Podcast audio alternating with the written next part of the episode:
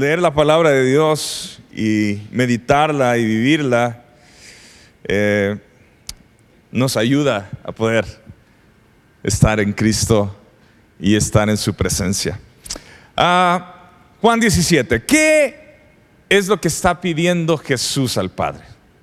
O sea, yo quiero que ahí en tus notas, o sea, ¿qué, qué es lo que Jesús le está pidiendo al Padre? Yo creo que esta es una de las primeras preguntas que debemos de hacernos, porque sabemos que todo cristiano, todo seguidor de Jesús, la forma de estar en contacto con Dios es a través de la oración. Y Jesús nos enseñó y nos dijo, de esta forma orarán. Padre nuestro. Entonces sabemos que podemos acercarnos a nuestro Padre a través de la oración. Y en esta oración Jesús está concluyendo todo un tiempo exclusivo que tuvo con los discípulos, comenzando en el capítulo 13. ¿Se recuerdan? Jesús los lleva a este lugar para la última cena y Jesús les lava los pies y les está mostrando su amor, el servicio entre los unos a los otros. Y Jesús tiene todo este tiempo antes de ser traicionado, de ser arrestado, de ser puesto en juicio, de ser llevado a la cruz y ser crucificado. Y esta es la conclusión de este tiempo con los discípulos. Juan 17 es la conclusión de este tiempo que Jesús buscó estar con ellos y está cerrando ¿cómo? Orando. Entonces están los discípulos con Jesús y Jesús comienza a orar en medio de ellos. Y no vamos a ver toda la oración por limitante de tiempo, pero pudiéramos seccionar en tres, ah, en tres puntos de la oración de Jesús. La primera es cuando él, él ora por sí mismo, que el Padre glorifique al Hijo y que el Hijo glorifique al Padre. Y después ora por los discípulos, por los que tiene ahí con Él, los que el Padre le dio a Él. Y por último, ora por nosotros. Dice, para oro por todos los que creerán en mi palabra a través de ellos. Entonces, solo quiero que puedas ver esto. Jesús en ese momento oró por todos aquellos que iban a creer en Él. Y eso nos incluye a ti y a mí. Pero vamos a comenzar a ver cómo Jesús oró por sus discípulos. Porque Jesús oró específicamente por los que el Padre le había dado. Estos son ya los once. Judas ya había salido de este momento. Solo estaban los once. Y Jesús va a orar por ellos, pero en el día de hoy, esta oración ahora aplica a todos los discípulos de Jesús. Aplica a todos los seguidores de Jesús, lo cual nos incluye a muchos de nosotros. Dice el verso 9, Juan 17, 9. Voy a estar leyendo de la nueva Biblia de las Américas la mayoría de pasajes. Y dice así, yo ruego por ellos, no ruego por el mundo, sino por los, por los que me has dado, porque son tuyos. Y todo lo mío es tuyo y lo tuyo mío, y he sido glorificado en ellos. Y aquí comenzamos a ver que Jesús hace una exclusividad. Y no una exclusividad porque no ame al mundo, porque Él ya nos dijo que el Padre amó al mundo y por eso fue enviado Jesús para que todos pudieran conocerlo, para que ninguno se pierda. Pero en este momento Jesús está con los más cercanos, Jesús está con sus amigos. Y dice, este no es momento para orar por todo el mundo. Este es el momento para orar por mis discípulos, por los que tú me diste que antes eran parte del mundo, pero han salido del mundo. Y dice, ruego por ellos. Dice el verso 11, ya no estoy en el mundo, pero ellos sí están en el mundo y voy a ti. Y viene la primera petición, Padre Santo, guárdalos en tu nombre. Esa es la primera petición que le hace Jesús al Padre por sus discípulos. Guárdalos en tu nombre. Y cuando Jesús dice en tu nombre, no se refiere a un nombre solamente, se refiere al carácter de Dios. Se refiere a quién es Dios. Dice, en el nombre, ¿en quién eres tú? Guarda a los que me has dado. Porque yo ya no voy a estar. Ahora, quiero que, o sea, el contexto de todo este pasaje es que Jesús sabe que va a morir. Dice que, la, la escritura dice que Él ya sabe que su tiempo ha llegado. Él sabe que será entregado. Él ya les dijo que va a ser traicionado. Entonces Jesús sabe lo que viene. Y Él está diciendo, pasará unos días donde yo no voy a estar con ellos. Padre, guárdalos, porque yo no voy a estar con ellos. Yo los, yo los guardé, pero vienen unas horas donde se van a quedar solos. Y el amor de Jesús, este amor ágape que hablamos la semana pasada, e-, es este antepasada, este amor sacrificial, este amor que solo proviene del Padre hacia sus hijos. Y le dice, guárdalos en tu nombre, el nombre que me has dado. Y le dicen, para que sean uno, así como nosotros somos uno.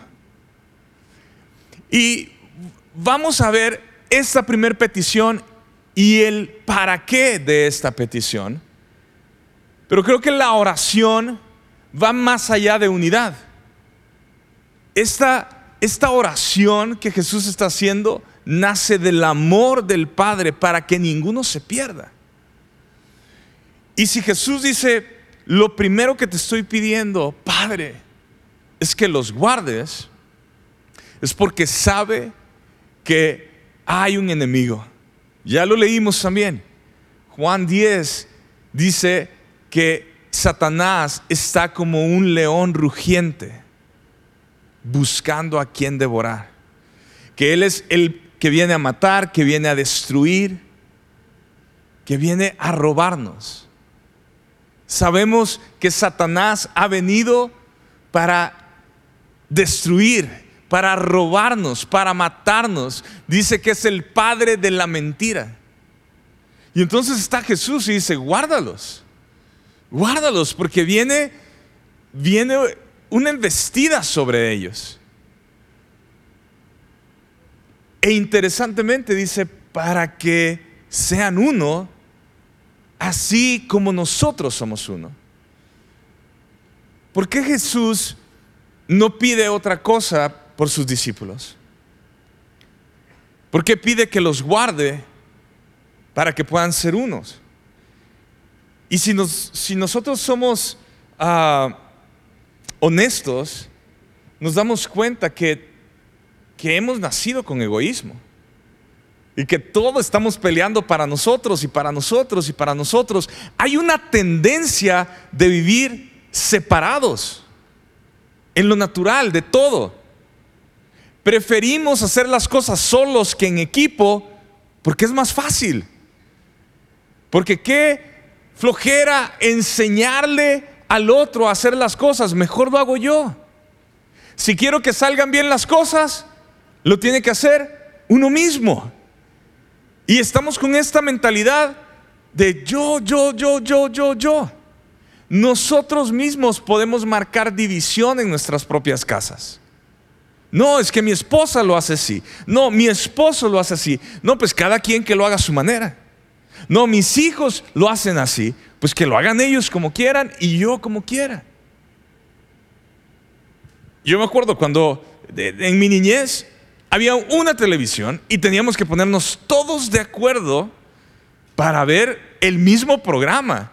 Antes no había eso de que lo puedo ver a la hora que quiera. Si no lo veías a la hora que era el programa, ya no lo veías. Te perdiste el programa. Y estaba papá, estaba mamá, estaban los hermanos y todos querían ver algo diferente. Y ahora no, pues ahora ya hay televisión en cada recámara o hay más de una televisión y ahora lo puedes ver a la hora que quieras. Y, todos pues, pues nos acomodamos. Entonces, cada uno de nosotros, con este ejemplo tan superficial, es, esta motivación de que nosotros queremos buscar lo nuestro. Estamos divididos muchas veces en, nuestra, en nuestra propia casa porque es nuestra naturaleza de egoísmo. Y cuando estoy leyendo este pasaje, me doy cuenta que Jesús no está pidiendo, ah, sí, Señor, que sean uno, o sea, que, que sean bien unidos. Porque para nosotros estar en unidad es lograr ponernos de acuerdo en algo.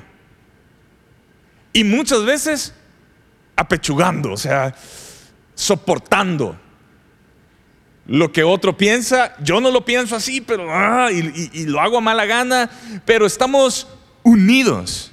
Eso es lo que nosotros pensamos acerca de unidad. Que logremos ponernos de acuerdo qué vamos a comer después de esta reunión. En ese vehículo que van o la familia que va saliendo, hay cinco opiniones o cuatro opiniones diferentes de qué quieren comer hoy. Y cuando hablamos de unidad pensamos, que Jesús dijo, no, Señor, pues que, sean unidos y que le echen ganas y, que no peleen y que eh, no, se anden hablando mal el uno del otro. O sea, nosotros nos imaginamos que Jesús está diciendo que nos portemos bien y que no andemos discutiendo porque pensamos diferente. Cuando Jesús dice que sean uno, así como que ¿Cómo qué? Como nosotros somos uno. Jesús está pidiéndole algo al Padre que jamás ha existido. Le está pidiendo que sus discípulos participen en esta relación de unidad que la creación nunca ha tenido relación. Estamos hablando que el amor que hay entre el Padre, el Hijo y el Espíritu Santo y esta unidad basada en el amor, ágape, se nos dé a todos los que seguimos a Jesús.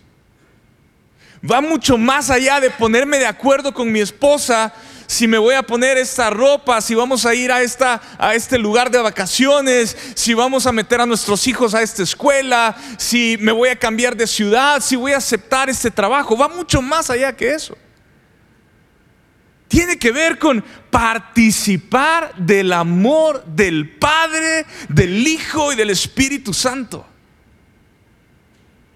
Y Jesús está pidiendo esto en su oración.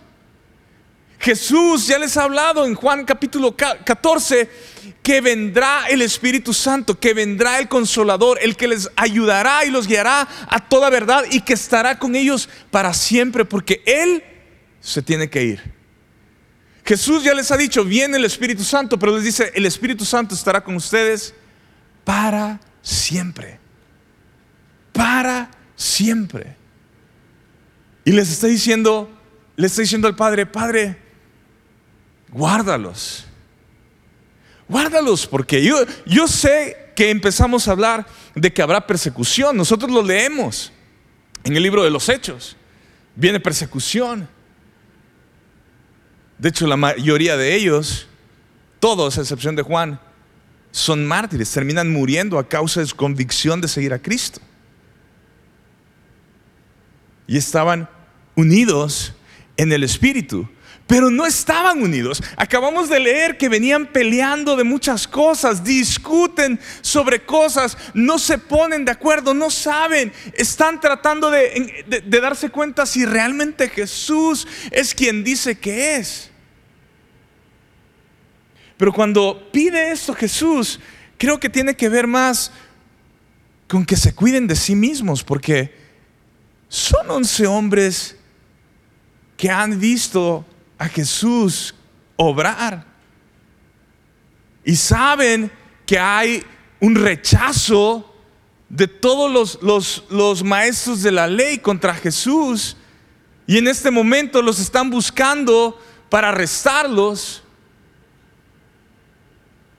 No son once hombres débiles, son once hombres fuertes.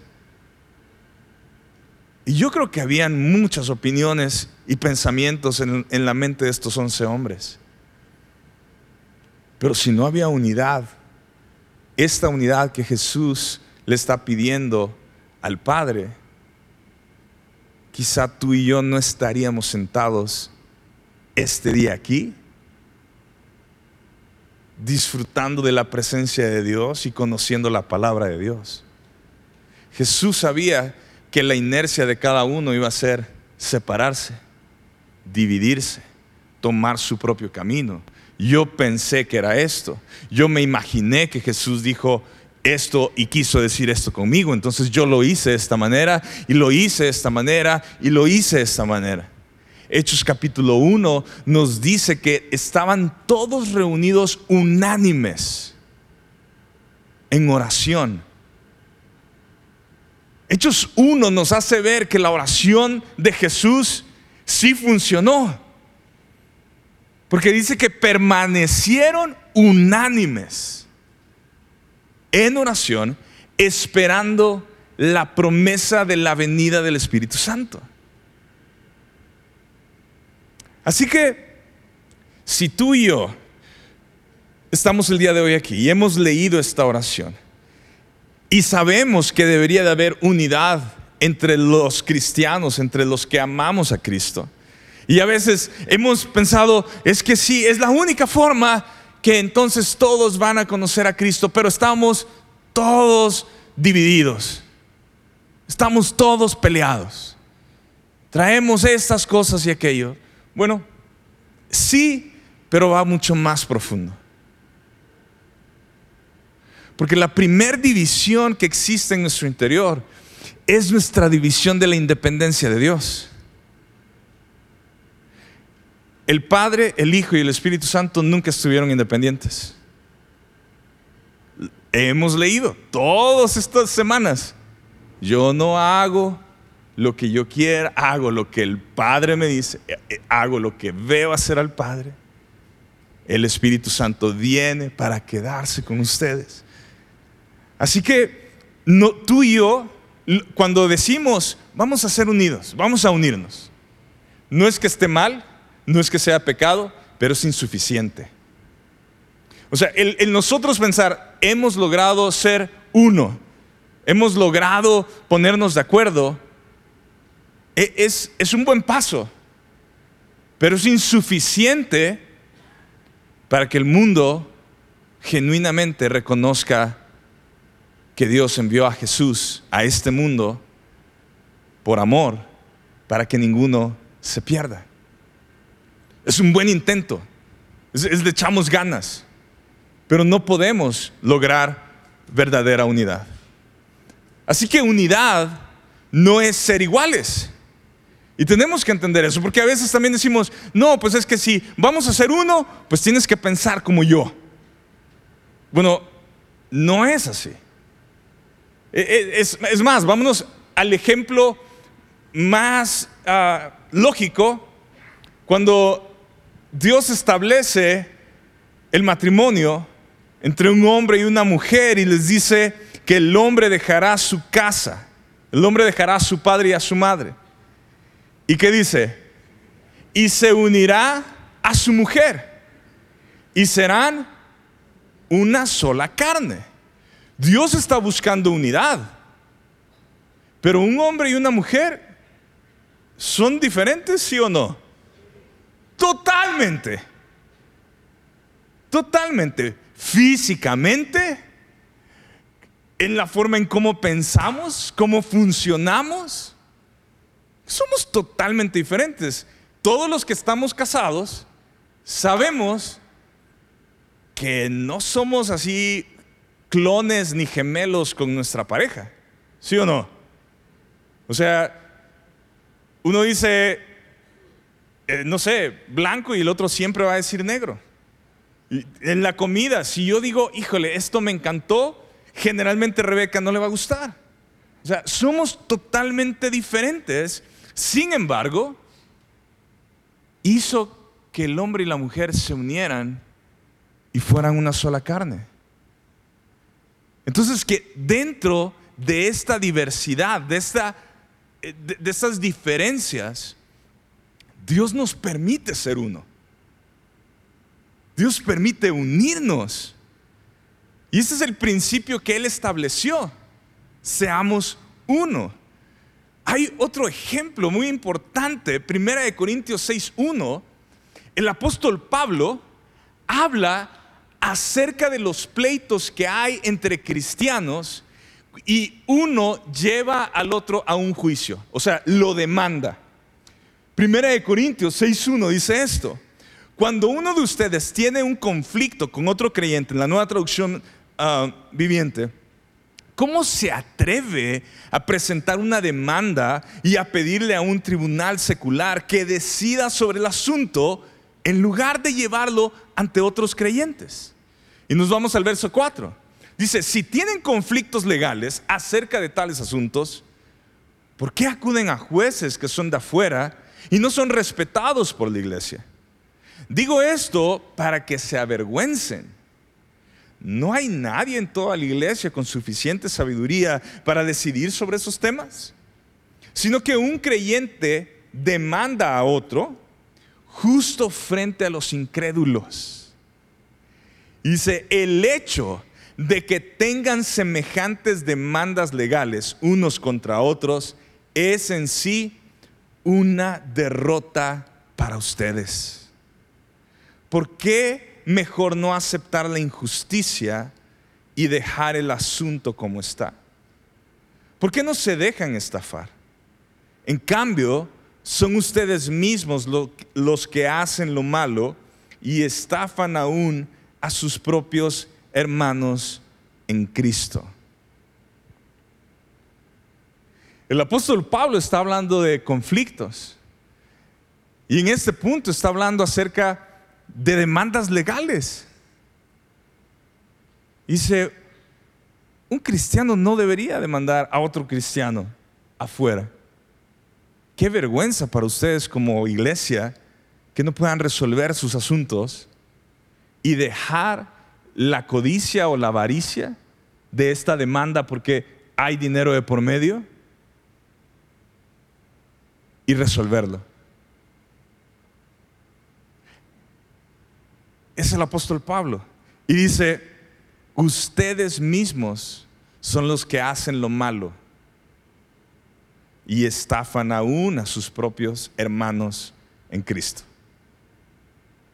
Es que a veces pensamos que unidad, repito, es solamente tratarnos de poner de acuerdo para un proyectito, para una idea sí, vamos a ponernos de acuerdo todos en, ir el domingo y, servir hoy en la tarde porque tenemos el evento de niños esta semana y, wow, sí logramos unidad. No, unidad va mucho más allá. Cuando el apóstol Pablo dice, ¿por qué no aceptar la injusticia? O sea, ¿por qué no preferir perder a buscar ganar esta pelea. Porque no hay unidad. Y ahí muchos de nosotros pensaríamos, ay no, pues eso no se trata acerca de unidad, eso se trata acerca de justicia, eso se trata eh, lo que quieras poner. Pero la pregunta no cambia. ¿Por qué no aceptar la injusticia? el argumento no cambia. Ustedes son los que hacen lo malo entre ustedes mismos. Ustedes mismos se están dañando. Cuando unidad bíblica se presenta, es cuando el amor abraza la ofensa. Ah, entonces, entonces cuando yo pierdo, entonces cuando cedo, entonces, cuando dejo que la injusticia esté allá y yo quiero respetar esta unidad que el Padre nos está pidiendo, ah, entonces el mundo se iba a decir, ¿por qué hiciste eso? Eso, eso no es lógico. Deberías de pelear hasta el final. Deberías de, de, exigir tus derechos. Mira lo que te hizo. Mira esto y aquello y aquello. Y ojo, estamos hablando de cosas entre cristianos, entre dos personas que aman a Cristo y siguen a Cristo. Y que no ha habido una, un daño de integridad a la persona, no ha habido una amenaza física, no ha habido un daño. Estamos hablando de demandas por dinero legales. ¿Ok? Cuando dos seguidores de Cristo dicen, vamos a resolver estos asuntos allá afuera, el apóstol Pablo dice, qué mal testimonio. Porque los de fuera ni siquiera pueden arreglar sus asuntos y dicen que son cristianos.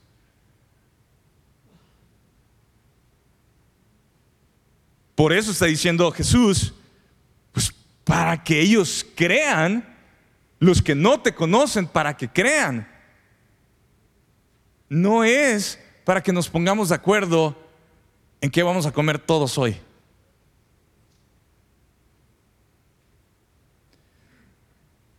Efesios capítulo 4, verso 1 al 3 dice el apóstol Pablo. Yo pues, prisionero del Señor, les ruego que ustedes vivan de una manera digna de la vocación con que han sido llamados.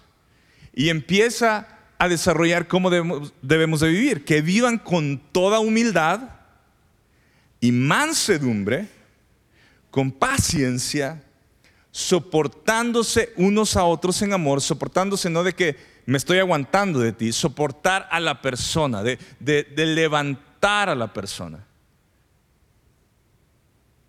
unos a otros en amor.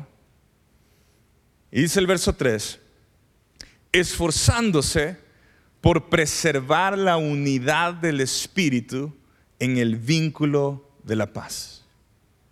Ahora, hay algo importante. Nosotros no estamos produciendo unidad en el Espíritu. La unidad del Espíritu ya está. Pero ¿cuál es nuestra indicación? Que nos esforcemos en mantener esta unidad en el Espíritu, que solo proviene de parte de Dios para nosotros. Pero el apóstol Pablo está consciente y está diciendo, necesitan esforzarse. O sea, necesitan esforzarse en mantener. ¿Qué significa eso? Que vamos a tener conflictos. Especialmente los creyentes.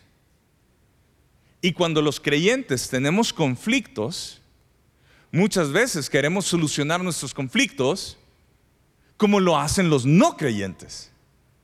¿Y cómo lo hacen los no creyentes? Pues lo que me dice mi abogado, lo que me dice mi papá, lo que me dice mi amigo, lo que me dice el internet. ¿Qué hace alguien que sigue a Cristo para resolver un conflicto? Pues ¿qué dice la escritura?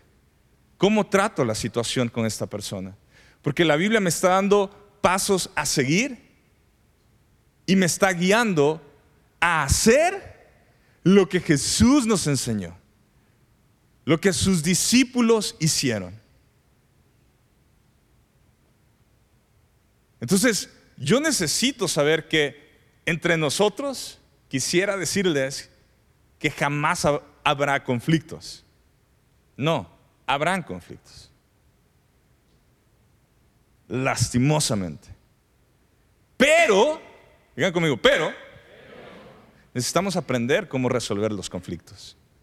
De la forma que Jesús nos enseña, no de la forma en que el mundo nos enseña a resolver estos conflictos. Y tiene que quedar bien claro para todos los que decimos que seguimos a Jesús. Nosotros necesitamos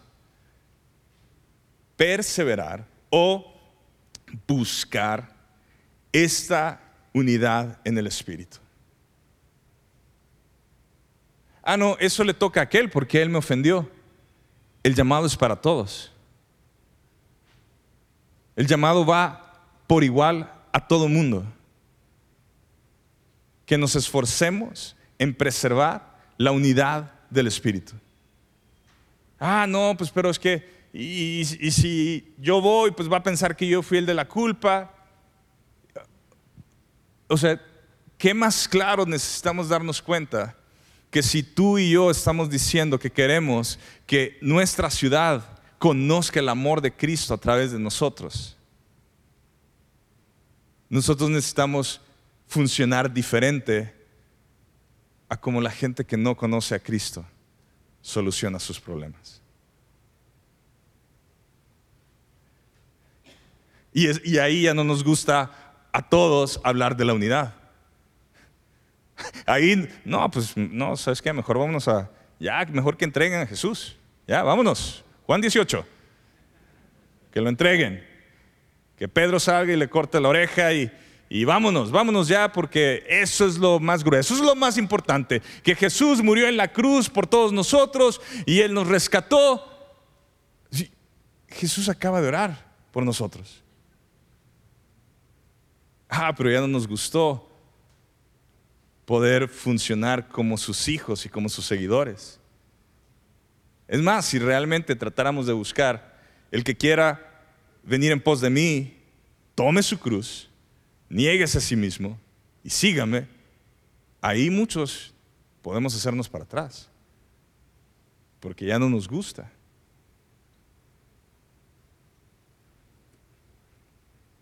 Verso 12.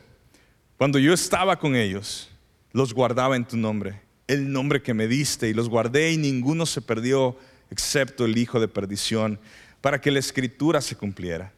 Pero ahora voy a ti y hablo esto en el mundo para que tengan mi gozo completo en sí mismos. Ahora viene otro, ¿para qué? O sea, acabo de decir, Jesús acaba de pedir que sean guardados en su nombre para que sean uno como nosotros somos uno. No como yo, como nosotros somos uno. ¿Y el segundo para qué? para que tengan mi gozo completo en sí mismos. O sea que Jesús habló de un gozo, de una felicidad que proviene del Espíritu Santo, o sea, de aquí adentro, no de lo externo. Y muchos de nosotros estamos buscando felicidad con cosas externas. Dinero, entretenimiento, relaciones, descanso, y todas son cosas externas. Pero Jesús está diciendo, Padre, guárdalos, guárdalos en tu nombre, para que el gozo verdadero esté adentro de ellos. Y dejen de estar buscando cosas que los hagan felices. Que la felicidad verdadera emane de ellos. Y el verso 14 dice, yo les he dado tu palabra y el mundo que los ha qué? Los ha odiado. ¿Por qué? Porque no son del mundo como tampoco yo soy del mundo. Ahora, bueno, verso 15, no te ruego que los saques del mundo sino que los guardes del maligno. Ellos no son del mundo, como tampoco yo soy del mundo. ¿Cuántos han sentido un rechazo por seguir a Cristo? Yo he, experimentado rechazo por seguir a Cristo. Yo me acuerdo en la secundaria cuando decidí seguir a Cristo y, empecé a hacer cosas diferentes a lo que yo hacía, yo perdí a mis mejores amigos. Una discusión muy fuerte. Ah, ¿cómo dejas nuestra amistad desde pequeños por Jesús y por tu religión y que no sé qué y que no sé cuánto? Y ya no vas a salir con nosotros. Y, eso en la secundaria, que te empiecen a burlarse de ti porque ya no participas en todas las cosas que hacías, pues te empiezas a sentir rechazado. Pero lo interesante es que podemos tomar el síndrome de víctimas. No, ves, por eso yo ya no quiero seguir a Jesús, porque ya, ya ni mis amigos me juntan, ya ni mi familia, y etcétera, etcétera, etcétera. Pero Jesús dijo, ¿qué dijo? El mundo lo saque. Odiado. A ver, digan conmigo, odiado. O sea, aceptémoslo. Si vamos a seguir a Jesús, es casi seguro que recibiremos odio. Pues a mí no me gusta sentirme odiado. A nadie le gusta sentirse odiado, pero ¿por qué Jesús le está hablando esto? O sea, recuerden, es la escena, están los discípulos con él. Jesús está viendo al cielo y está orando, les está diciendo, yo les he dado tu palabra y el mundo los ha odiado.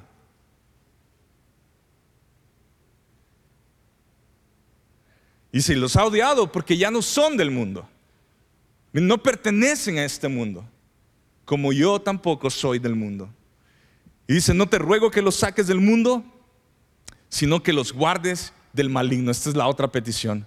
Guárdalos del maligno. En otras versiones dice, guárdalos del mal. La palabra es la misma. ¿Por qué Jesús está pidiendo ahora específicamente que los guarde del mal? ¿Recuerdan en el huerto de Edén? ¿Quién entró en escena? Satanás y engañó a Adán y a Eva. Engaña a la mujer, la mujer le da de comer a, a su esposo, pero Satanás entra en acción.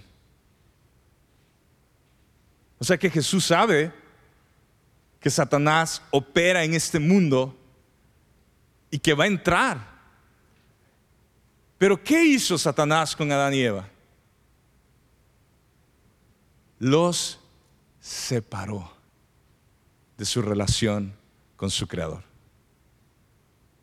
Y esa separación les costó su vida espiritual, que nos sigue afectando hasta el día de hoy a nosotros. Jesús sabía que Satanás vendría porque cuando Jesús viene a la tierra, dice que el Espíritu Santo lo lleva al desierto. ¿Y con quién se encuentra Jesús en el desierto? Con Satanás. ¿Y qué es lo que trata de hacer Satanás? Que Jesús caiga en tentación y peque. Jesús sabe que viene Satanás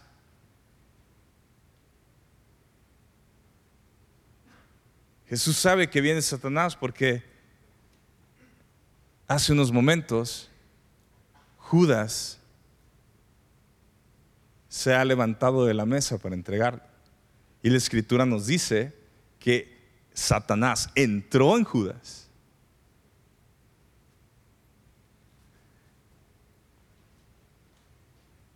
Jesús sabe que la influencia del enemigo, que la influencia de Satanás, para con sus discípulos, será fuerte y será matar.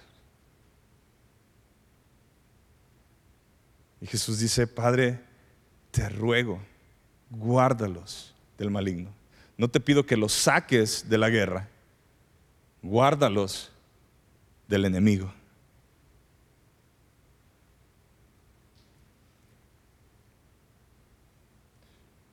En el momento en que tú y yo decimos, Señor, yo voy a seguirte.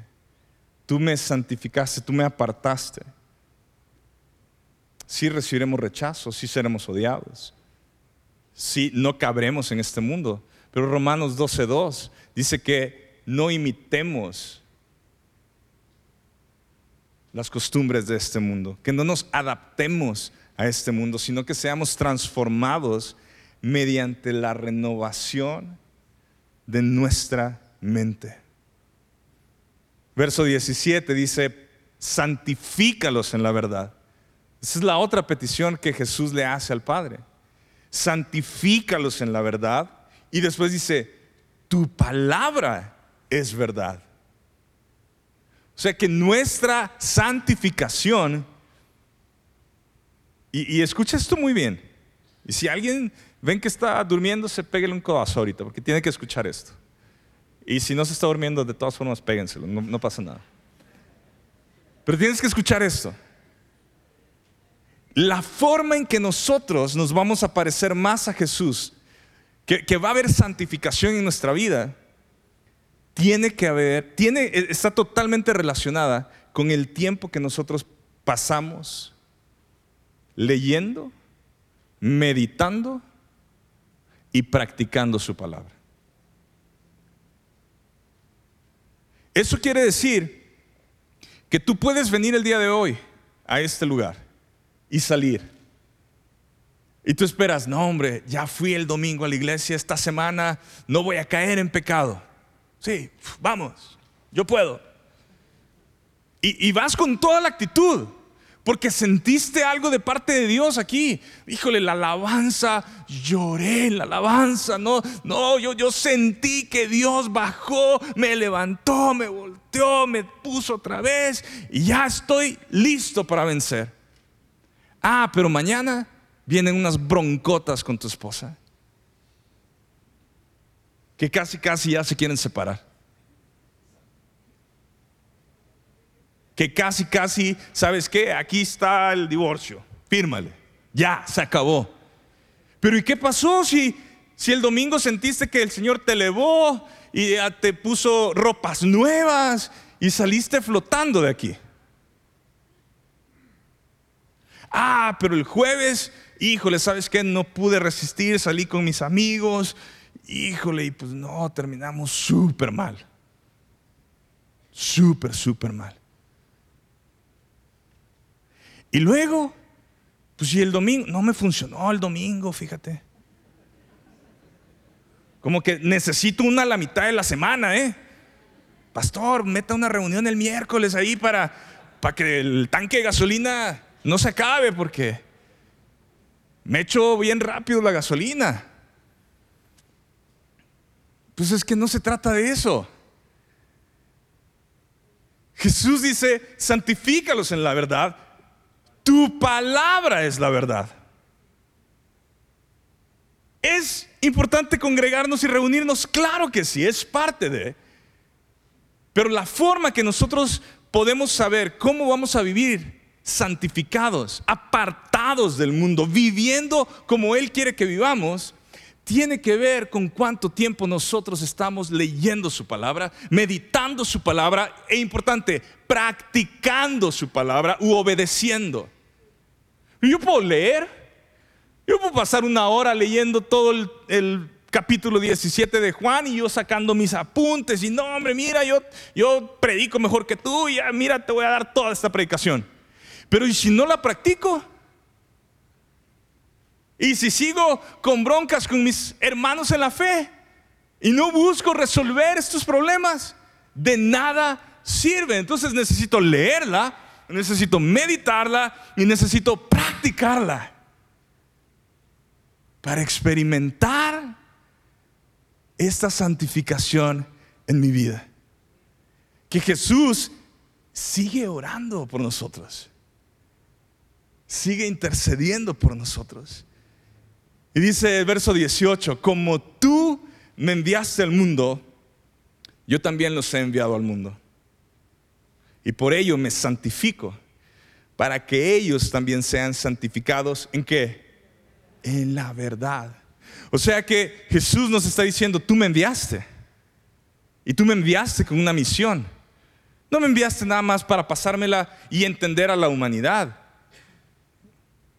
Hebreos nos dice que este sumo sacerdote entiende todas nuestras flaquezas, todas nuestras necesidades, entiende todas nuestras debilidades porque estuvo aquí.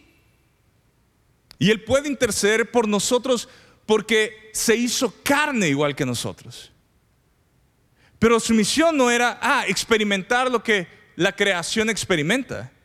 La misión era que pudiera Él revelar al Padre y su creación pueda ver al Padre a través de Jesús y restablecer esta relación que fue rota por el pecado. Y que cada uno de nosotros podamos arrepentirnos de nuestros pecados y volver a Jesús.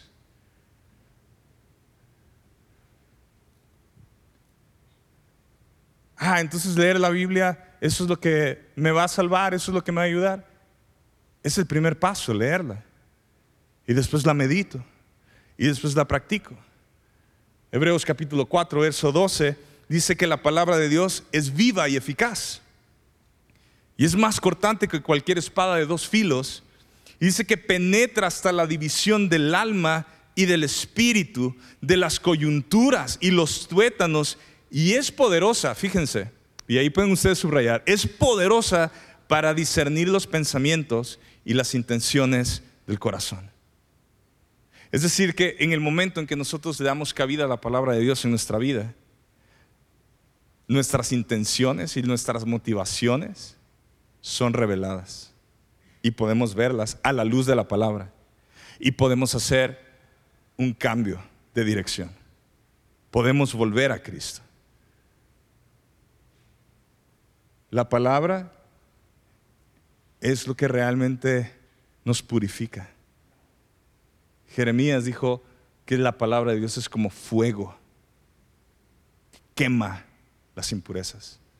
Es como el martillo que quebranta la roca, la dureza. La palabra de Dios tiene el poder para afectar nuestra vida.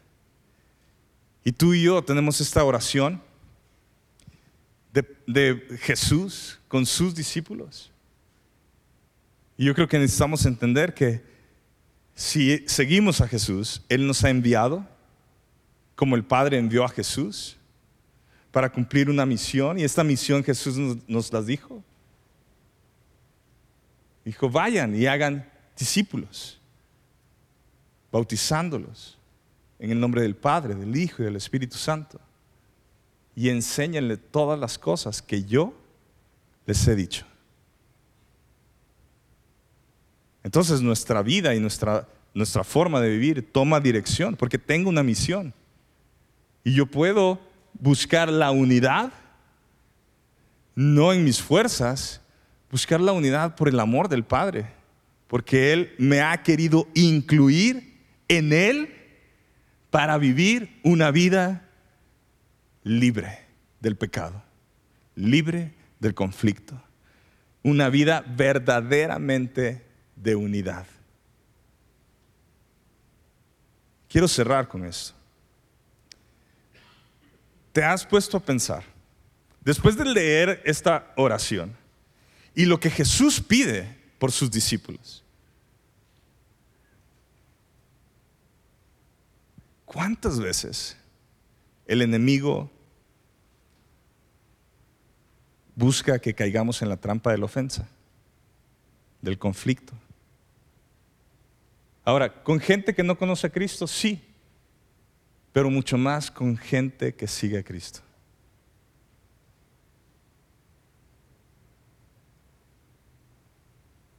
Y cada vez que no podemos resolver estos conflictos, cada vez que funcionamos desde una posición como lo que el apóstol Pablo dice, no, pues que el mundo se dé cuenta.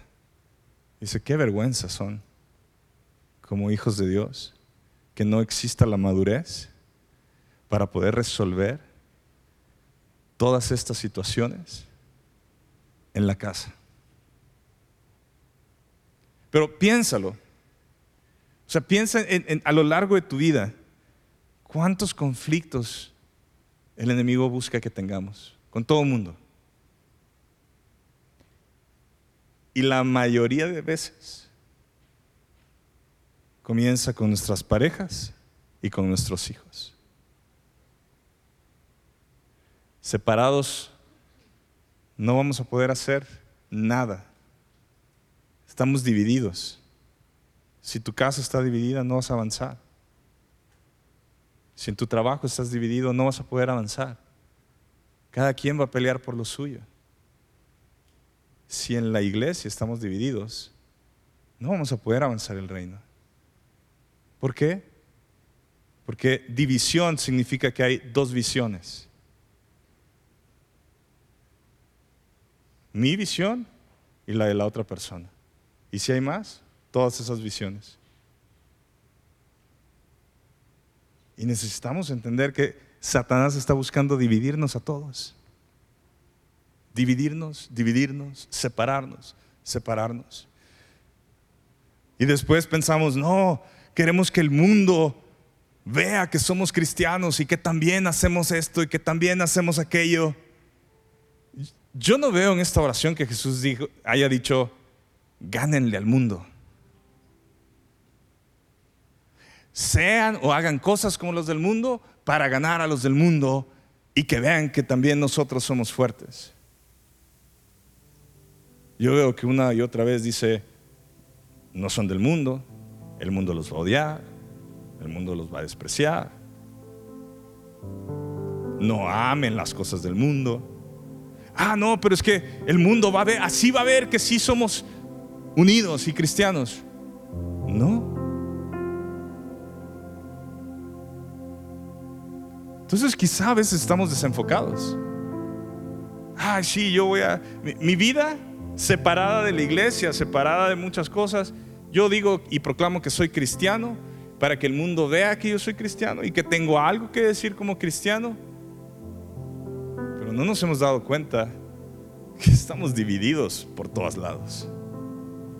El mundo no va a reconocer al Padre en medio de la división, en medio del conflicto. nosotros necesitamos estar muy conscientes que Jesús intercedió para que el Padre nos guardara en su nombre, para que nos guardara el maligno y para que nos santificara en la verdad. Y después vienen los para qué. Así que vamos a inclinar nuestro rostro. Y así con tus ojos cerrados yo quiero leerte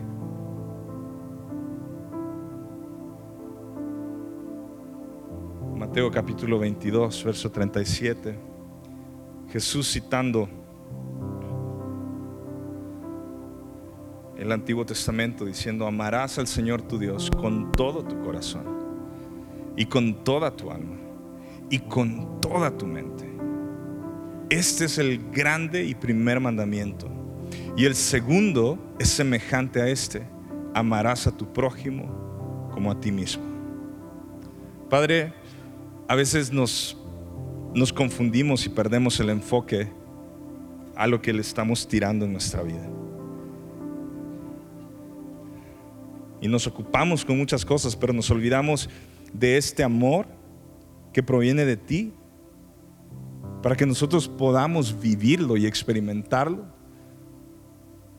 para que otros puedan conocerte, Señor.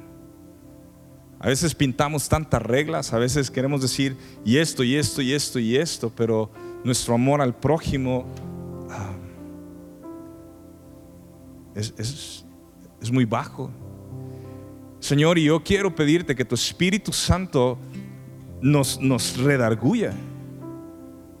Porque nos hemos quedado muchos con esta idea de que sí, tú quieres una iglesia unida y, que la unidad se trata de, reglamentos y, y cosas que hacer. Y no hemos entendido que se trata de, de amar a nuestro prójimo, de amarte con todo lo que somos, de perdonar al que nos ofende, de bendecir al que nos maldice. De poder reflejar, Señor, eh, en el mundo, que no amamos las cosas del mundo, que no somos parte del mundo, que no quiero parecerme ni oler a las cosas del mundo. Y yo pido, Espíritu Santo, que nos, nos redargullas y que nos dejes ver y que nos dirijas, que nuestras formas de tomar nuestras decisiones puedan estar alineadas a tu palabra no a los consejos de gente que, que no te honra, que no te sigue. Haz una obra en nosotros, Señor.